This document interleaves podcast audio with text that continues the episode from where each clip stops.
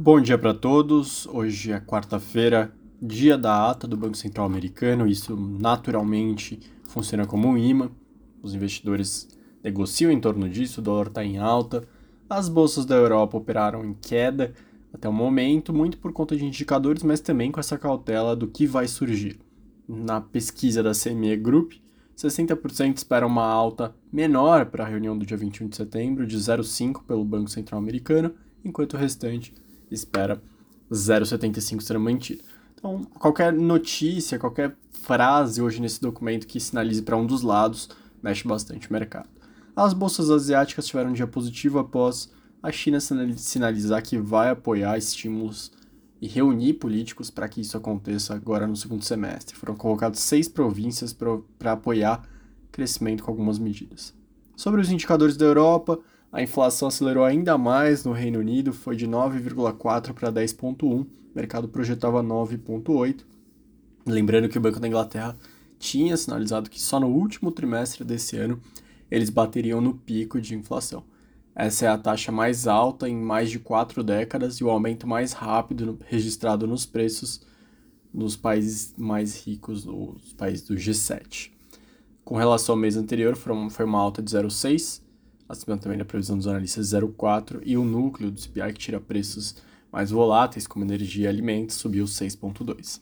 O outro destaque foi uma nova leitura da Eurostat sobre o PIB da zona do euro no segundo trimestre, agora sendo colocada para baixo, de 0,7 para 0,6 o crescimento, leve mudança.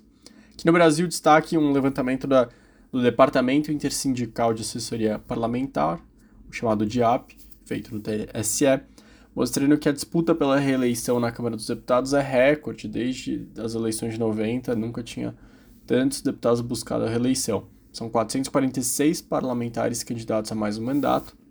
Os números ainda são parciais, eles podem mudar, mas de qualquer forma, por enquanto, 87% dos deputados querem mais quatro anos na casa. Até então, a eleição que tinha registrado maior índice de tentativa de reeleição foi a de 98, com 443. Agora, então, 446. Em 2018, dos 513 deputados federais, 274 foram eleitos, 53% da Câmara. O maior fundo de financiamento eleitoral público da história das eleições do país, de 5 bilhões de reais, que vai ser utilizado agora, deve privilegiar já quem tem mandato. Outro destaque, a PwC Brasil levantou que as fusões e aquisições bateram recorde no primeiro semestre que a tendência deve se repetir nos 12 meses de 2022. No período foram 807 transações, lideradas pelo setor de tecnologia. O número ultrapassa os 706 negócios fechados no mesmo período do ano passado, um ano que houve recorde, com 1.659 operações.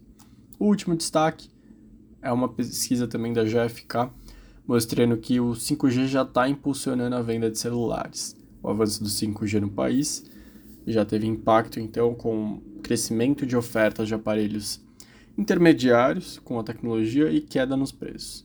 Entre a primeira semana de janeiro e o início desse mês de agosto, os valores médios dos aparelhos 5G caíram mais de 30%.